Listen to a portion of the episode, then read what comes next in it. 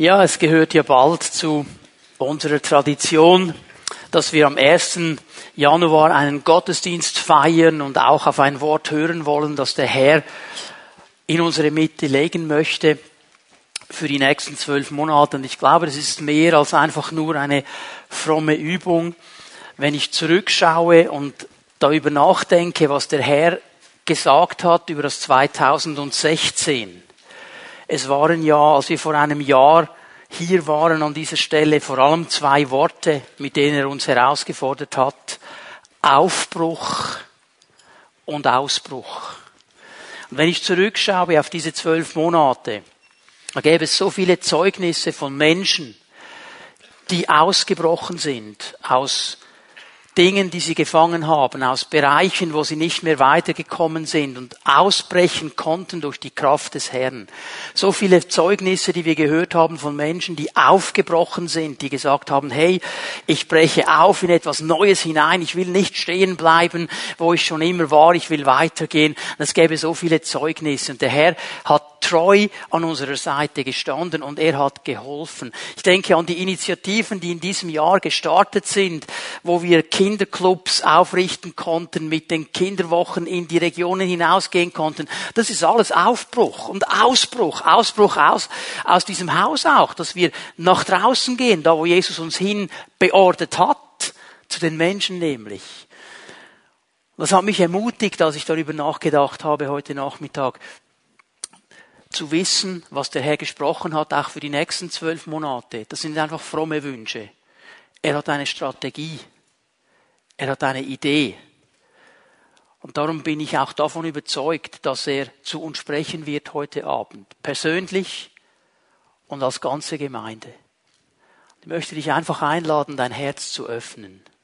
Ich habe vor einigen Monaten begonnen zu beten für das Jahr 2017. Ich versuche immer im Herbst mir diese Zeit zu nehmen, um mal ein bisschen vorauszuschauen und zu fragen, Herr, was kommt im nächsten Jahr? Was kommt 2017? Was willst du betonen? Und ich habe eine Aussage gehört, immer und immer und immer wieder. Und ich konnte nichts anfangen mit dieser Aussage am Anfang. Ich habe immer wieder gehört, die Zukunft der Vergangenheit. Die Zukunft der Vergangenheit. Und ich konnte wirklich nichts anfangen damit. Ich habe gesagt, Herr, was soll ich unter dem verstehen? Die Zukunft der Vergangenheit. Ich meine, Zukunft, okay, das Volk Gottes ist immer zukunftsorientiert. Wenn, wenn, wenn es eine Gruppe von Menschen gibt auf dieser Erde, die zukunftsorientiert ist, dann sind es wir Christen. Wir können vorausschauen, wir können Hoffnung haben, wir können mit Freude und Frieden vorwärts gehen, wir können die Zukunft umarmen, sage ich jetzt mal, weil wir keine Angst vor ihr haben, weil wir wissen, Jesus ist da in der Zukunft schon drin. Und wenn es ein Volk gibt, das Vergangenheit hat, dann ist es auch die Gemeinde. Die hat eine starke Vergangenheit. Wir lesen davon in der Bibel. Wir lesen davon in den Geschichtsbüchern. Wir sehen etwas von diesem Fundament, das gelegt worden ist. Ich meine, der Herr, den wir anbeten, von ihm heißt es im Hebräerbrief, er ist derselbe, gestern, heute und in aller Ewigkeit. Jetzt haben wir schon wieder Vergangenheit und Zukunft zusammen. Aber Herr, was genau, was genau soll das bedeuten? Die Zukunft der Vergangenheit. Und ich bin froh, dass der Herr dann hineingesprochen hat und mir ein bisschen Erklärung gegeben hat und plötzlich sind diese Dominosteine in die richtige Position gefallen. Schau mal, es geht darum, dass wir uns als Gemeinde immer wieder fragen, wie erreichen wir mit unserer alten Botschaft, mit der Botschaft der Vergangenheit, mit der Botschaft, die wir in der Bibel lesen und die in der Vergangenheit spielt, die Zukunft. Wie erreichen wir die Menschen heute im 21. Jahrhundert mit dieser alten Botschaft, mit der Vergangenheit? Was für eine Zukunft hat diese Vergangenheit überhaupt noch im 21. Jahrhundert? Und plötzlich hat sich für mich Türe um Türe geöffnet und Herausforderung um Herausforderung geöffnet.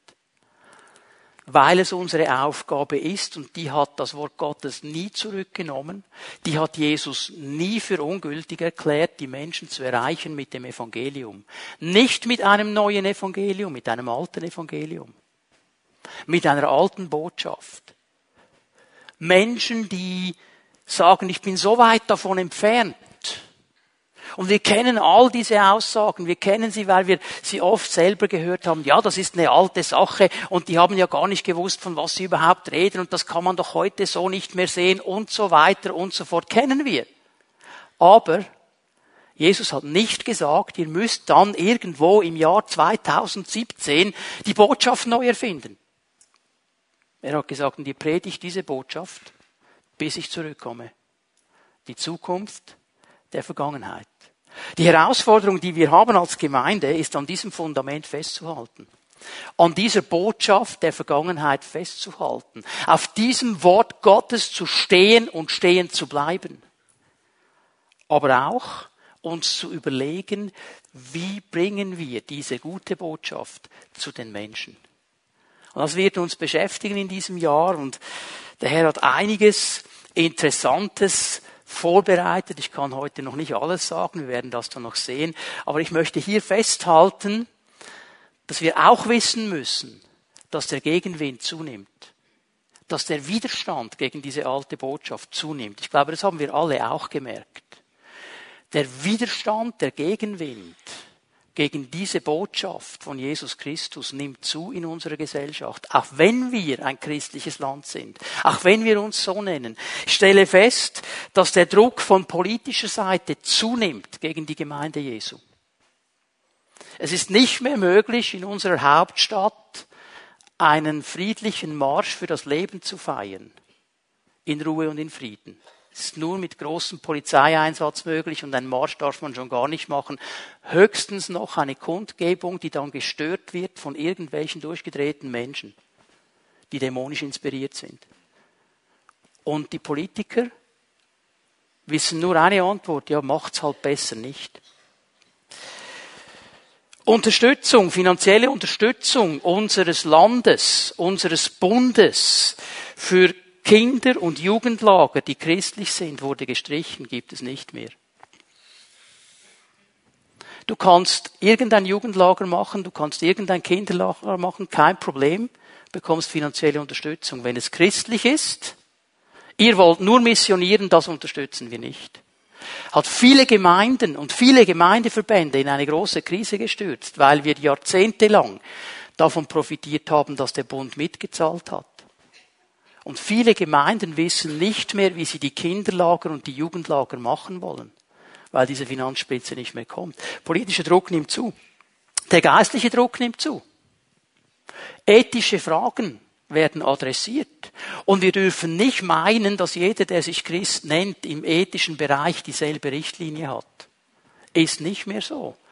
Es ist eine riesige Vermischung verschiedener Überzeugungen. Heute habe ich in der Sonntagszeitung etwas gelesen, in der Sonntagspresse, von einem Geistlichen, der sagt, ja, natürlich gibt es Außerirdische und wenn die kommen, würde ich sie sofort taufen. Ja, die hat Gott alle auch gemacht, oder? Also er vermischt dann Astrologie, Astronomie und Theologie, kein Problem, geht heute alles. Geht heute alles. Und dieser Druck nimmt zu.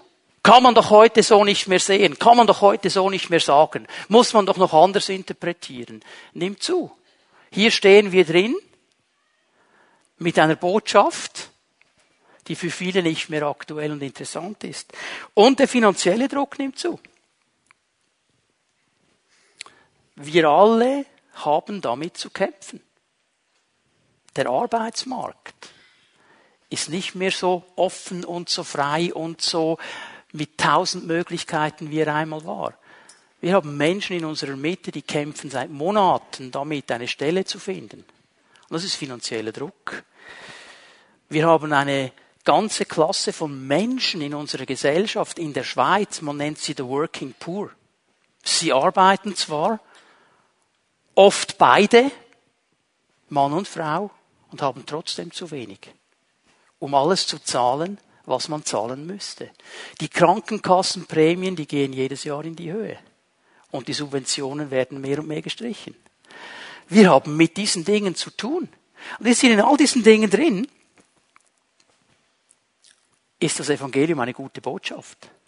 Und bevor wir jetzt eine Krise schieben und denken, oh, früher war alles besser, möchte ich eine Sache klar machen. Die Gemeinde Jesu, seit sie existiert, seit Pfingsten, hat mit diesen Dingen zu kämpfen. Immer schon gehabt und wird es immer haben, weil wir in einem Umfeld sind, das nicht ausgerichtet ist auf die Lehre Gottes und auf die Aussagen Gottes. Das wird sich nicht ändern. Ich möchte heute Abend mit euch ein Wort mir anschauen aus 1. Petrus 4. Kannst du es mal aufschlagen in deiner Bibel? Und ich werde ein paar Dinge aus diesen Versen herausnehmen. Bevor ich das aber tue, möchte ich ganz bewusst festhalten, in was für eine Situation Petrus diese Verse geschrieben hat. Es geht nicht nur darum, dass wir verstehen, was er in diesen Versen sagt. Wir müssen verstehen, warum hat er sie geschrieben. Und ich nehme es schon mal vorweg. Er hat sie geschrieben, weil eine Gemeinde genau mit denselben Dingen zu kämpfen hatte wie wir heute. Darum ist dieses Wort Gottes immer wieder so aktuell. In einer Gesellschaft, die Jesus und dem Evangelium gegenüber ablehnend ist, wurden diese Verse geschrieben. In eine Umgebung, die nichts zu tun hatte mit diesem Wort Gottes. Und in dieser Umgebung haben wir den Auftrag, das Licht des Evangeliums aufleuchten zu lassen. Damals wie heute. 1. Petrus 4. Ich gehe ganz schnell durch den Zusammenhang durch, das könnt ihr dann in Ruhe zu Hause lesen. Warum ist es wichtig, immer wieder darauf zu hören, was Gott zu sagen hat. Warum sind diese Worte so wichtig, die wir jetzt gleich lesen werden? Petrus sagt Folgendes in Vers 1, 1. Petrus 4, Vers 1.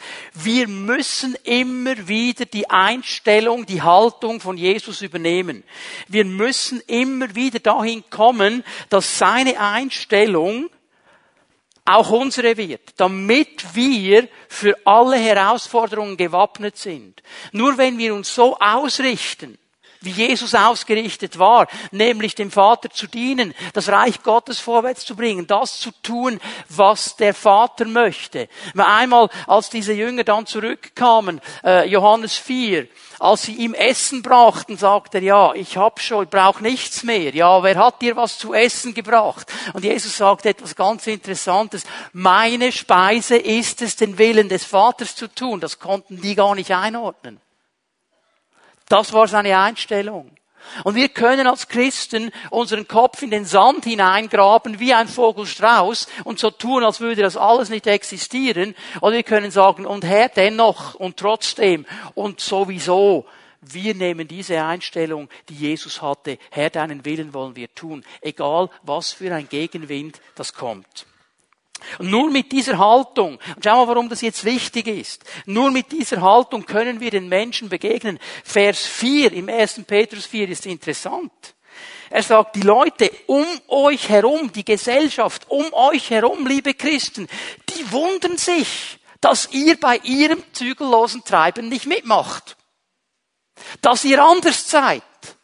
Die sehen euch und die können nicht einordnen, warum sind die anders. Warum machen die nicht mit? Warum sind die nicht bei jeder Hundsverlochete dabei? Wieso machen die nicht genau dieselben unmoralischen Dinge, wie die Gesellschaft sie tut? Sie wundern sich. Und sie wundern sich nicht nur, sondern sie reden abfällig über euch. Also Rufmord ist etwas vom Einfachsten. Jemanden einen Rassisten zu schimpfen oder einen Frömmler oder einen, was immer du ihn nennen willst hat dich schon schön abgedrängt. Du bist ja nicht ein so einer, aber er schon. Und wenn wir diese Haltung von Jesus nicht haben, dann werden wir immer wieder daran scheitern und werden lieber nichts mehr sagen, weil dann könnte es ja sein, dass wenn ich etwas sage, die Menschen abfällig über mich reden. Aber weißt du was? Eigentlich ist es egal, was Menschen sagen. Eigentlich zählt nur, was Jesus sagt. Ist nicht, ist nicht wichtig, was die Menschen jetzt sagen, ob die das alles gut finden. Was sagt Jesus uns? Das ist die wichtige Frage. Und dann dürfen wir noch etwas wissen. Und auch darüber spricht Petrus hier im Zusammenhang ganz klar. Weil daran kann man ja schon dann irgendwie noch innerlich zerbrechen. Ja, jetzt sind alle gegen mich und die reden abfällig und so weiter. Und dabei weißt du in deinem Geist und du weißt, weil der Geist Gottes in dir lebt, dass das nicht in Ordnung ist, was da geschieht in dieser Welt. Und dann kommt Vers 5. Und Petrus sagt, diese Menschen, jeder Einzelne muss sich verantworten vor dem Herrn eines Tages. Muss sich verantworten. Darüber haben wir gesprochen im letzten Jahr, dass Gott zurückkommen wird, auch als Richter. Dass wir manchmal diese Sicht verlieren. Und jetzt möchte ich zu dem Wort kommen. Schau mal in diese Situation hinein. Dieser Aufruf nimmt die Gesinnung Jesu auf, den Willen des Vaters zu tun. Lasst euch nicht durcheinander bringen, wenn Menschen gegen euch sind, abfällig reden, Witze machen über euch, denn der Herr kommt zum richtigen Zeitpunkt als Richter. Und jetzt kommt dieses wichtige Wort ab Vers 7. Die Zeit, in der alles zu seinem Ziel kommt, steht nahe bevor. Die Zeit, in dem Gott alles zu seinem Ziel bringen wird, steht nahe bevor. Petrus fängt mal damit an, dass er uns hilft, unsere Sicht klar zu machen. Wir sind nicht einfach irgendwie so ein Stückchen Holz auf einem Strom der Zeit, das da irgendwie zufälligerweise herumgewirbelt wird. Es gibt einen Plan Gottes. Und dieser Plan Gottes ist ganz klar. Und schau mal, dass du und ich heute leben und nicht vor 300 Jahren gelebt haben, das ist kein Zufall, das ist Plan Gottes. Dass wir heute hier sind, in Bern, am 1. Januar 2017, das ist Plan Gottes. Das ist nicht Zufall. Und das müssen wir immer wieder sehen. Und der Herr sagt uns hier mal klar, die Zeit, wo ich alles wiederherstellen werde, die Zeit, wo alles zum Ziel kommt, steht nahe bevor. Und obwohl das vor 2000 Jahren geschrieben worden ist, ist es aktueller denn je. Aktueller denn je. Die Zeit, in der alles zum Ziel kommt, bitte nimm das mit. Gott hat einen Plan. Er hat einen Plan. Er hat ein Ziel. Er hat eine Ausrichtung. Und weißt du, was die Bibel uns hier nicht sagt? dass er dich unbedingt in alles einweihen wird, was sein Plan ist. Wir haben das Gefühl, wir haben das Recht darauf, alles zu wissen, was Gott weiß. Nein, haben wir nicht. Gott wird uns immer das sagen, was wir wissen müssen. Aber wenn ich nur weiß, er hat einen Plan, da kann ich ruhig in das neue Jahr hineingehen. Und ich kann ruhig in die nächsten Monate hineingehen. Er hat einen Plan. Ich muss nicht alles wissen. Er hat einen Plan. Er hat ein Ziel. Und ich werde mit ihm zusammen an diesem Ziel arbeiten. Und ich werde mich einfach einbringen. Und das steht nahe bevor, sagt die Bibel hier. Um was geht es jetzt? Also, keine Angst, ich werde jetzt nicht irgendwie anfangen, irgendwelche Daten zu geben und weiß ich was, das ist ja alles auch schon geschehen. Ich möchte hier nur einen Punkt herausnehmen. Warum sagt er, es steht nahe bevor? Ganz einfach, weil er unsere Bereitschaft ansprechen will, unsere Wachsamkeit ansprechen will. Also er sagt, Leute, schlaft hier nicht ein.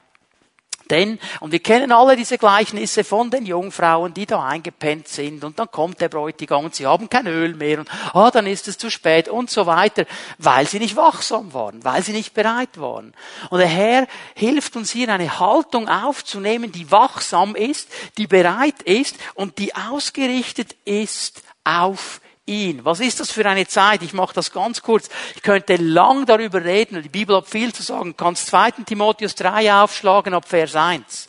Vielleicht eine der besten Zusammenfassungen. Ich lese nur mal den ersten Vers. Seid ihr jedoch darüber im Klaren, dass die Zeit vor dem Ende eine schlimme Zeit sein wird. Sie wird schlimm sein. Übrigens ein Wort, das Paulus nur einmal hier braucht im ganzen Neuen Testament und das so etwas von schlimm und schrecklich und durcheinander beschreibt, man kann es fast nicht mit einem deutschen Wort wiedergeben. Und dann kommt die ganze Aufzählung über den Menschen, die diese Gesellschaft ausmachen. Und wir sehen das, was wir alle schon kennen, müssen wir gar nicht lange kommentieren. Du kannst es zu Hause nachlesen, bis hinunter dann zu Vers 5, wo er uns all diese Dinge sagt. Diese Gesellschaft, diese Gesellschaft, in der wir mittendrin sind, und das hat Auswirkungen auch auf die Haltung gegenüber den Gemeinden, auch auf die Haltung gegenüber den Christen. Denkt noch einmal daran, warum reden die Menschen abfällig, sagt Petrus? Weil wir nicht mitmachen. Weil wir anders sind weil wir sagen, nein, das ist nicht das, was Gott möchte von uns. Darum reden sie abfällig. Ich denke an die Worte Jesu, Matthäus 24, Verse 10 bis 13. Schreib's dir auf. Ich werde sie nicht lesen.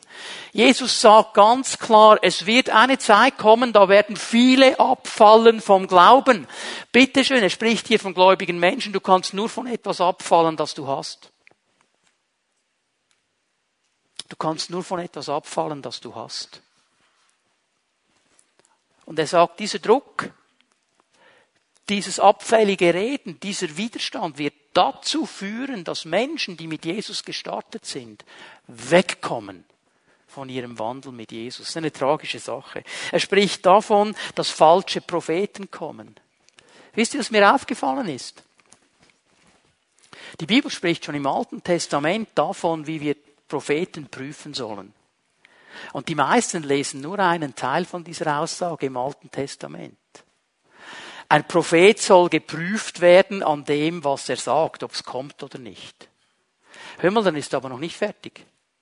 Mose sagt, du sollst ihn prüfen an dem, was er sagt, kommt das wirklich und ob er im Namen Jahwes spricht. Es gibt Propheten, die sagen dir echte Sachen, sie sprechen aber nicht im Namen Jahwes.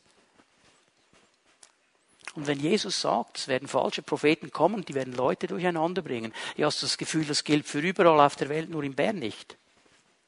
Darum müssen wir wachsam sein. Darum müssen wir wachsam sein. Und er sagt noch etwas Interessantes. Die Gesetzlosigkeit, das nicht mehr achten auf die Worte Gottes, dieses nicht mehr achten auf das Fundament, auf diese alte Botschaft Gottes, führt dazu, dass die Liebe in vielen erkaltet. Es ist nicht die generelle Lieblosigkeit einer Gesellschaft. Es ist das nicht mehr Achten auf das Wort Gottes, das zu Lieblosigkeit führt. Das ist Herausforderung für uns. Ich denke an die Worte in 1. Johannes 2. Da werden viele Antichristen kommen, Vers 18, da werden viele kommen, die gegen Jesus aufstehen. Manchmal fromm, manchmal weniger fromm. Der Widerstand ist da. Und was macht Paulus oder Petrus vielmehr in dieser Situation? Sagt, Leute, Leute, einpacken, aufhören, hat keinen Sinn, es ist alles so schlimm, komm, wir ziehen uns zurück auf einen Berg und machen ein Kloster und lassen niemanden rein. Sagt er nicht. Er sagt etwas ganz anderes. Und schau mal, was Petrus jetzt macht. Erinnert die Gemeinde an alte Wahrheiten. Er sagt, aber das ist die Situation, in der leben wir, in der stehen wir, die ist da.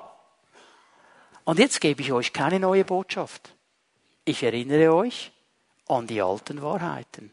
Denn diese alten Wahrheiten, die helfen zu stehen und zu bestehen. Warum? Weil sie Wahrheiten Gottes sind. Und weil Gott ein ewiger Gott ist. Und was er einmal in die Zeit hinein gesagt hat, auch wenn es vor 2000 Jahren war, immer ewiges Wort Gottes ist. Es umfasst die Vergangenheit, die Gegenwart und die Zukunft. Und er macht nichts anderes. Und jetzt lesen wir mal an miteinander. Was sind es für Wahrheiten? Das erste, was er betont, ist das Gebet. Die Zeit der Vollendung ist nahe. Seid wachsam und besonnen und lasst euch durch nichts vom Beten abhalten. Das erste, was er dieser Gemeinde sagt, ist beten.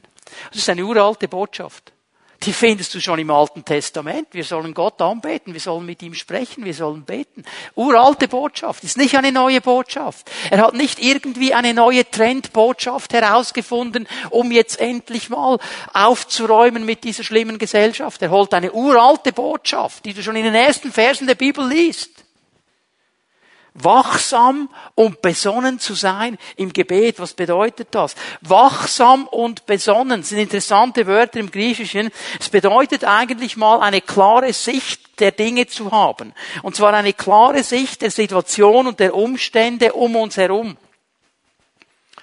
Nicht benebelt zu sein, nicht halb zu schlafen, sondern zu verstehen, was geht hier eigentlich ab. Weißt du, die Menschen, die sind völlig verunsichert. Ich habe so ein bisschen geschmunzelt innerlich in den letzten paar Tagen. Jetzt haben ja alle Zeitungen dann einen Jahresrückblick gemacht und einen Jahresausblick. Und dann gibt es dann so ganz lustige Bilder. Nicht irgendwo, jemand hat das so gezeichnet, du siehst die Erdkugel so halb und Europa ist da und du siehst England und Brexit und all das. Und von hinten von hinten vom Westen her kommt so der Kopf eines neu gewählten Präsidenten. Und der schaut so über die Kuppe und alle, das ist doch für Gott kein Problem. Ist doch für Gott kein Problem. Hör mal, wisst ihr, wisst ihr, wer der Chef war in der Situation, in der Petrus geschrieben hat? Nero. Wollt ihr lieber den? Aha. Ist doch nichts Neues. Und wisst ihr, was die Leute machen? Unsicherheit. Wir können Sicherheit bringen. Unser Gott ist der ewige Gott, das ist diese Sicherheit. Und darum müssen wir wachsam sein. Wir müssen nicht ins selbe Horn blasen und unsicher werden. Wir haben Sicherheit. Aber es ist gut zu schauen, was geht hier ab. Es bedeutet eine klare Sicht über mich selber zu haben. Und die bekomme ich auch im Gebet. Was ist mein Platz? Was ist meine Bestimmung? Was ist mein Auftrag? Herr, wie kann ich mitarbeiten an diesem Ziel? Wie kann ich mitarbeiten, dass in dieser Stadt das Evangelium weitergeht zu den Menschen? Das bekomme ich im Gebet immer wieder. Und es ist auch diese klare Sicht bezüglich meiner Beziehung zu Gott. Und wisst ihr, liebe Leute, das beschäftigt mich. Wir haben so viel verloren vor dieser Ehrfurcht vor Gott. Wir haben so viel verloren von dieser inneren Ehrfurcht vor der Majestät Gottes. Gott ist nur noch Kumpel. Ja, er ist mein Freund, aber er ist auch der König. Er ist auch der Herr. Und hör mal, ich sage es noch einmal, er muss mich doch nicht in alle seine Pläne einweihen. Warum haben wir das Gefühl, wir haben das Recht darauf, alles zu wissen? Haben wir überhaupt nicht. Er ist Gott. Er ist König. Du, wenn er sich entschließen würde, nie mehr ein Wort mit dir und mir zu reden, das könnte er, wenn er wollte. Das ist nur ein Beispiel. Er macht es ja Gott sei Dank nicht. Aber er müsste gar nicht. Und wir haben dieses innere ausgerichtet sein auf diesen Gott verloren. Und was ist die Konsequenz, wenn wir das wirklich nicht wenn wir das wirklich haben, Wachstum und Besonnenheit, wir werden uns nicht abhalten vom Gebet. Warum? Gebet ist nicht eine fromme Pflichtübung. Gebet ist nicht irgendwie eine religiöse Pflichterfüllung. Gebet ist Reden mit Gott, ist Beziehungspflege. Und ich würde mich jetzt nicht unbedingt als den absoluten Beziehungsspezialisten titulieren. Da gibt es Leute, die wissen noch viel mehr über Beziehungen als ich. Aber eines habe ich gelernt. Auch in der Beziehung zu meiner Frau, zu meinen Kindern, zu Menschen, die mir wichtig sind. Wenn ich nicht mit ihnen rede, wird die Beziehung kaputt gehen. Das kann nicht funktionieren. Beziehung lebt vom gemeinsamen Gespräch. Gebet ist nichts anderes, als mit Gott zu reden. Es geht nicht darum, dass du irgendwie kommst und dann deine netten, frommen Worte los wirst und sagst, und tschüss, ich habe meine Pflicht für heute erfüllt. Gebet ist Reden mit Gott, es ist Kommunikation mit Gott. Es ist dieses Hören auf ihn, dieses Herz öffnen vor ihm, dieses ihm alles sagen können und immer wieder von ihm berührt werden. Es ist Beziehungspflege. Und ist das interessant, ist, dass hier im Grundtext das Wort Gebet im Plural steht lasst euch nicht abhalten von den Gebeten. Plural. Und das zeigt ja etwas von dieser Breite des ganzen Gebietes. Gebet ist viel mehr als nur, lieber Gott im Himmel, mach mal. Oder viel mehr als nur Vater unser. Gebet ist Anbetung, ist Lobpreis, ist manchmal geistliche Kampfführung, ist manchmal unter Druck, wenn ich nicht mehr weiß, was ich beten soll, Sharalabagashaba, in Zungen zu beten, weil ich selber nicht mehr weiß, was ich jetzt beten soll. Es ist Fürbitte. Es ist Hingabe. Es ist viel mehr als einfach nur diese fromme Pflichterfüllung. Und ich möchte euch ermutigen heute Abend mit dieser alten Botschaft. Seid wachsam und besonnen zum Gebet, zu den Gebeten. Und schau mal, Petrus macht nicht Druck. Er will nicht Druck machen. Wir, wir wollen das sofort in Zeit messen. Ich habe schon gesehen bei einigen, das kriegt fast auf deiner Stirne auf. Du hast schon überlegt, wo du jetzt in deinem gestressten Tag noch fünf Minuten rausschneiden könntest, um mit dem auch noch zu reden. Hör doch auf damit. Das geht nicht um Druck. Es geht nicht um irgendwie eine Pflichterfüllung. Es geht um eine Herzensangelegenheit. Es geht darum, diese alte Wahrheit des Gebetes neu zu entdecken. Und weißt du was? Weil Gott Gott ist, ist er nicht darauf angewiesen, auf deine fünf Minuten, wo du Zeit hast. Er ist immer da. 24 Stunden am Tag, jede Sekunde ist er da. Du kannst immer und überall beten. Du kannst immer und überall mit ihm reden. Hör auf, an Pflichtübung zu denken. Denk an Beziehung.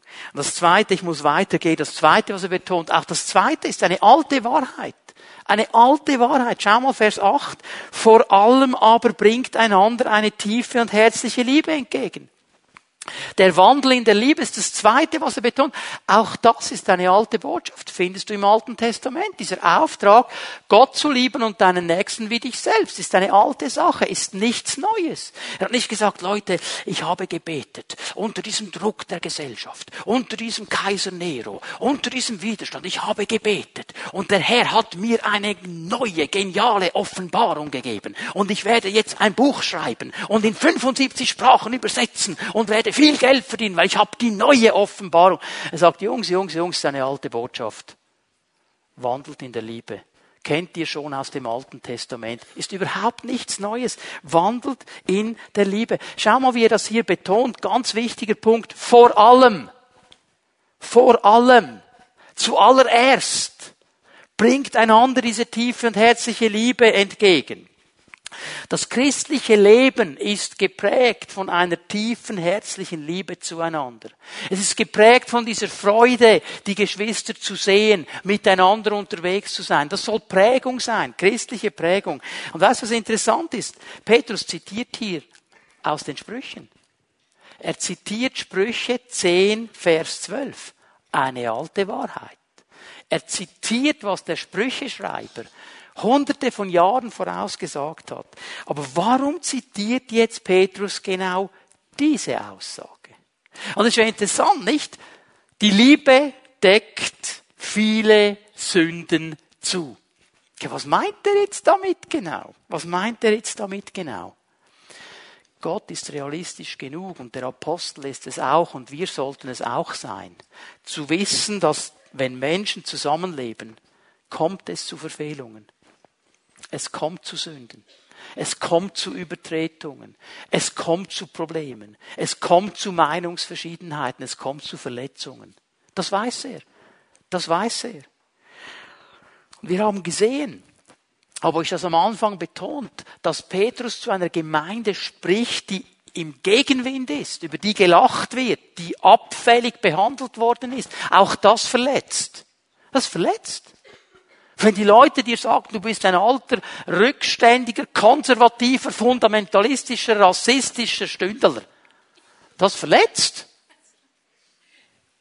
Eine Stunde würde mir nie reichen, mit Gott zusammen zu sein. Ich brauche mindestens zwei. Verletzt mich nur schon das? Verstehen wir? Das verletzt, es verletzt. Wie gehen wir jetzt damit um? Wie gehen wir damit um?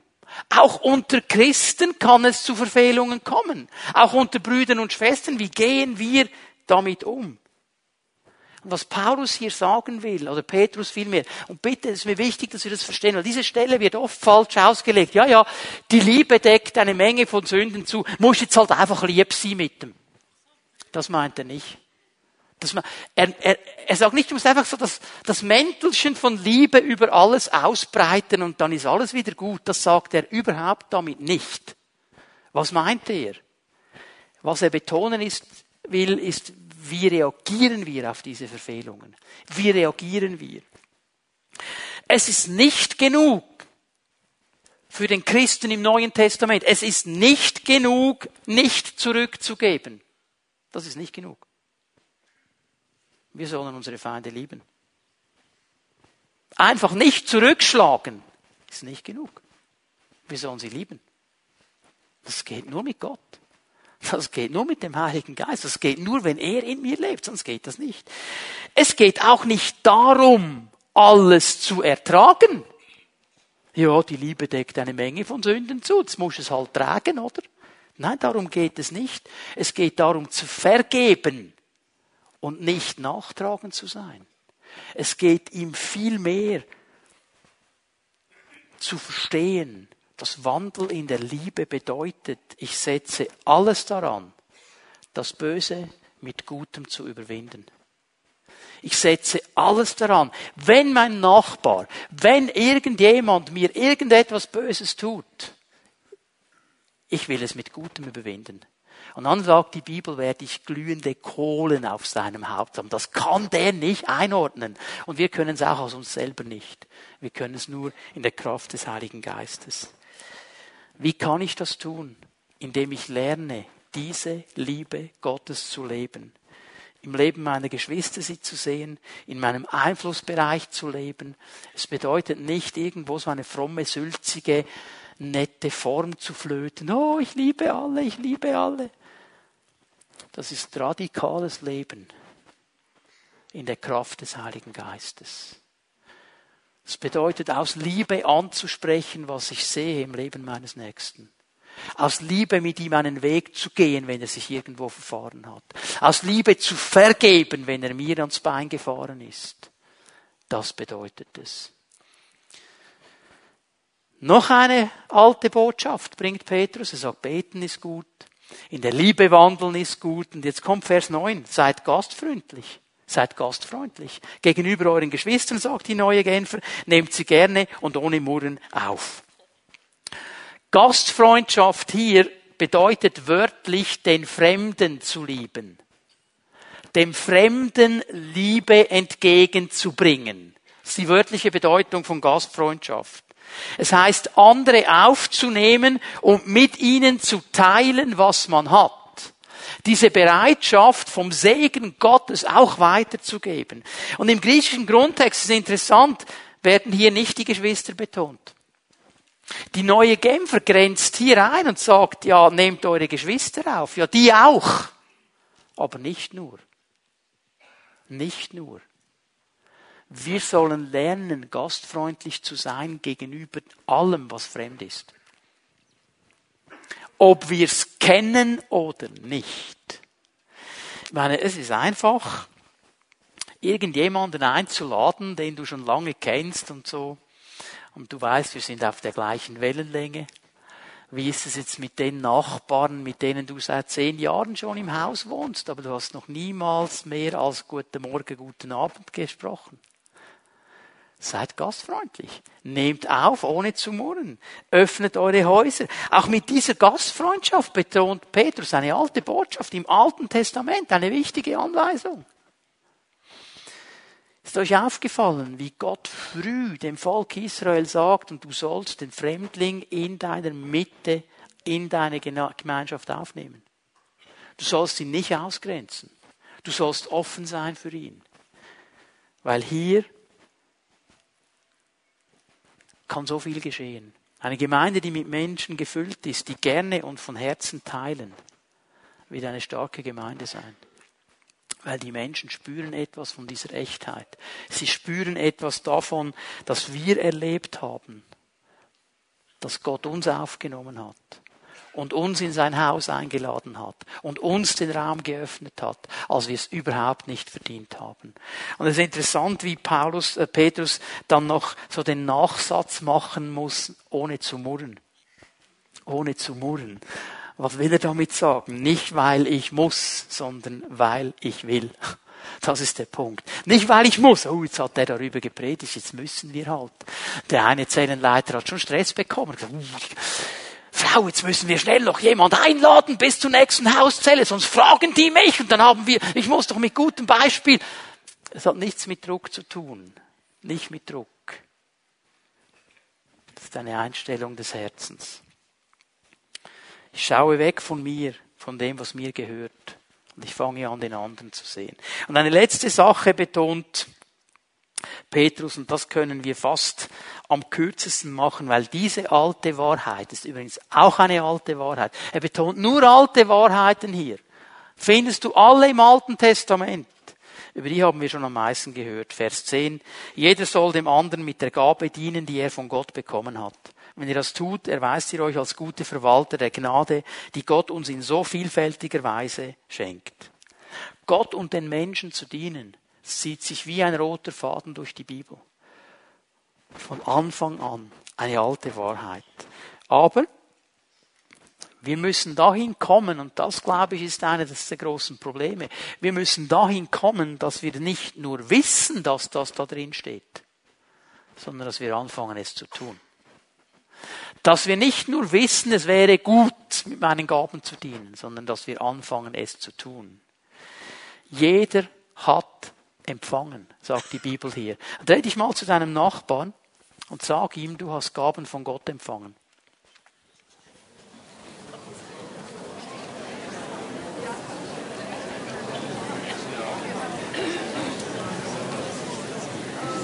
Und jetzt kannst du dich auf die andere Seite drehen und ihm sagen, fang an damit zu dienen.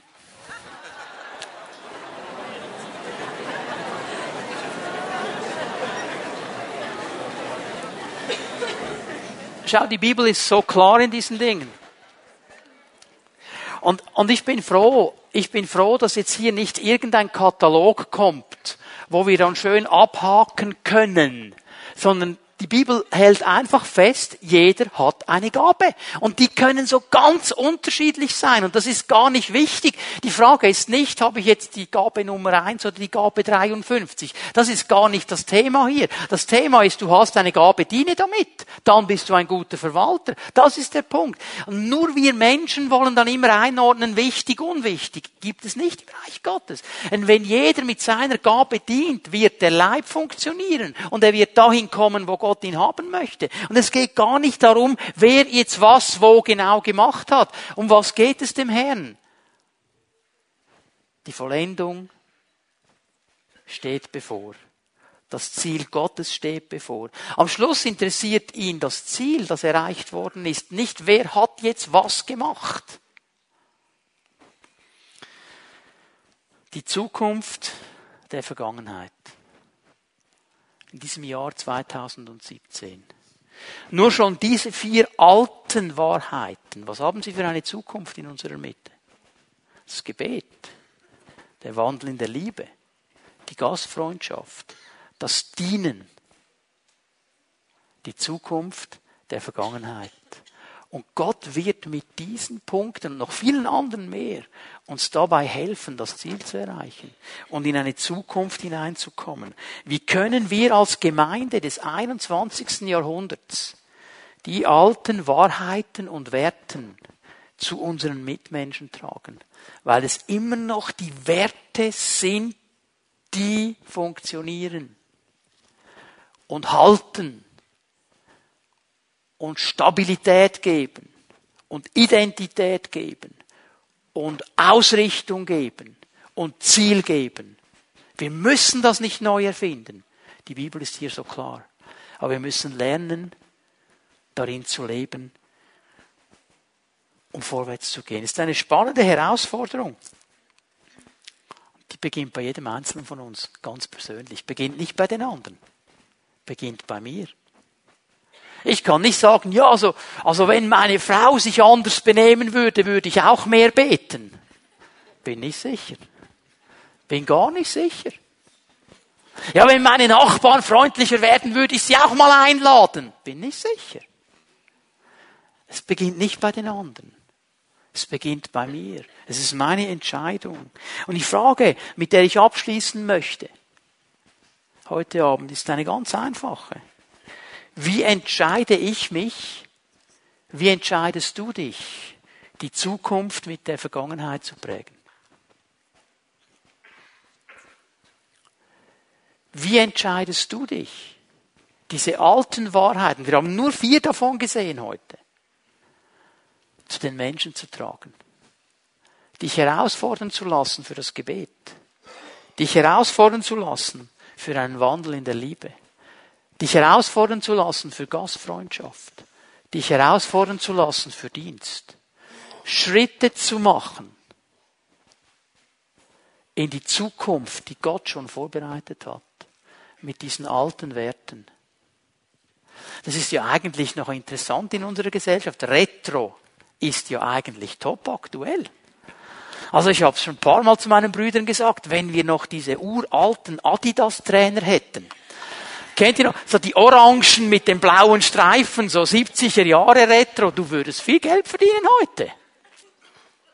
Aber Christen haben immer das Gefühl, das Evangelium muss man neu erfinden. Nein. Nein. Müssen wir nicht. Wir müssen lernen, es zu den Menschen zu bringen. Darf ich euch einladen, dass wir aufstehen miteinander?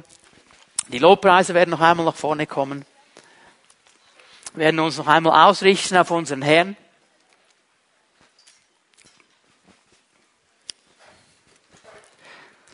Ich möchte dich einladen, einen Moment dich auszurichten auf den Herrn. Ruhig zu werden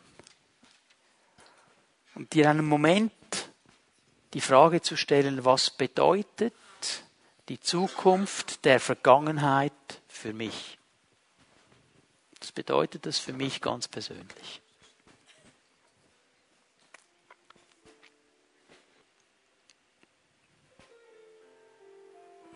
Und er sagt uns heute Abend,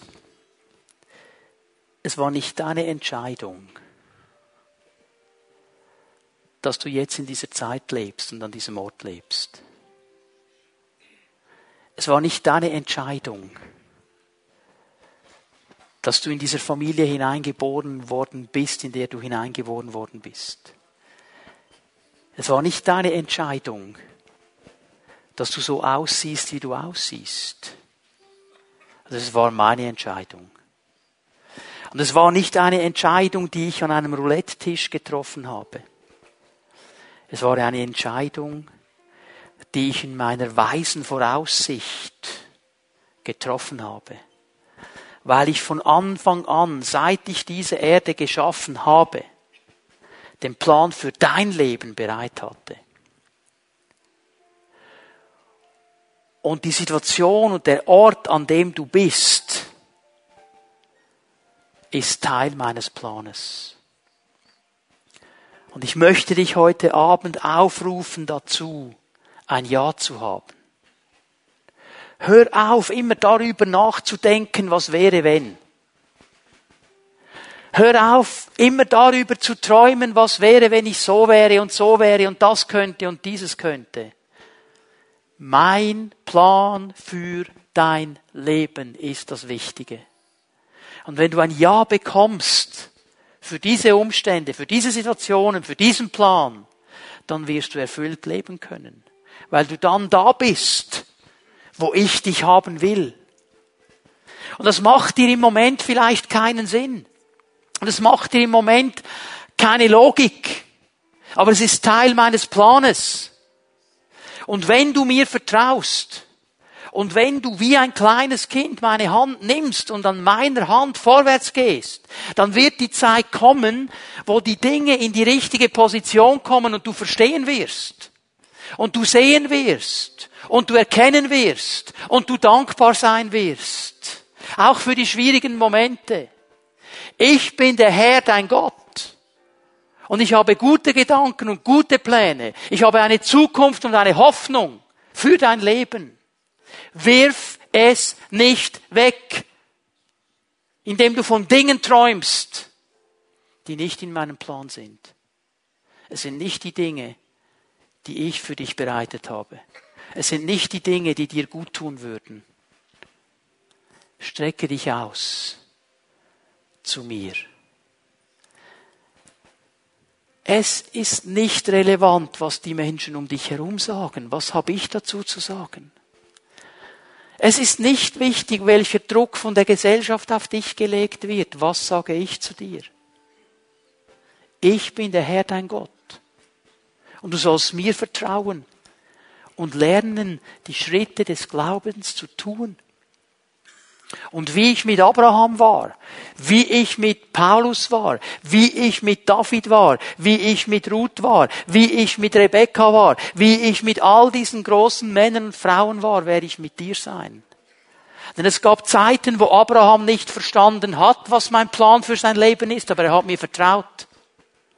Und es gab Zeiten, wo David nicht verstanden hat, was noch alles kommt, aber er hat mir vertraut. Und ich rufe dich auf heute Abend, mein Kind, vertraue mir. Vertraue mir. Öffne dein Herz. Versöhne dich mit der Situation. Versöhne dich mit den Umständen. Versöhne dich und nimm es aus meiner Hand. Du kannst dich nicht mehr freuen. Du hast gelacht, als Tom diesen Vers vorgelesen hat über die Freude, weil du dich nicht mehr freuen kannst, weil du so frustriert bist über die Situation, in der du bist. Und ich sage dir, bekomm ein Ja und du kannst dich wieder freuen, weil ich dir meine Sicht zeigen werde. Denn ich möchte mit dir einen Weg gehen und ich lasse es nicht zu, dass einer meiner Kinder auf einen falschen Weg geht. Ich lasse es nicht zu, denn ich kenne die Zahl der Haare auf deinem Kopf. Und ich weiß, wenn ein Spatz vom Himmel fällt, wie viel mehr weiß ich, wo du stehst und will dein Herr sein, dein Vater und dein König. Ich bin der Herr. Ich bin der Herr. Öffne dein Herz ganz neu heute Abend.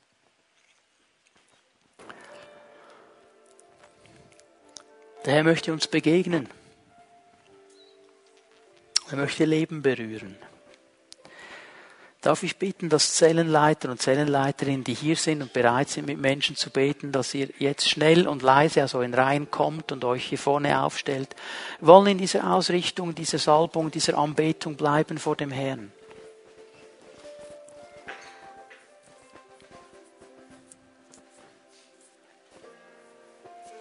Wenn der Herr zu dir gesprochen hat heute Abend, sei es in der Anbetung, sei es in der Verkündigung, sei es durch das prophetische Wort, dann gib ihm eine Antwort. Wenn er dich gerufen hat, dich zu versöhnen mit deiner Situation, mit deinem Leben, mit deinen Umständen, dann tu das heute Abend. Komm einfach zu ihm und sag, Herr, ich nehme das aus deiner Hand, das ist so. Und er wird dich berühren. Wenn er dich gerufen hat, einen neuen Schritt ins Gebet zu gehen, dann überleg jetzt nicht, wie kann ich und wie werde ich und wie plane ich. Dann gib ihm einfach eine Antwort heute Abend. Sag, Herr, ich habe es gehört, ich will das tun, muss mir aber helfen dabei.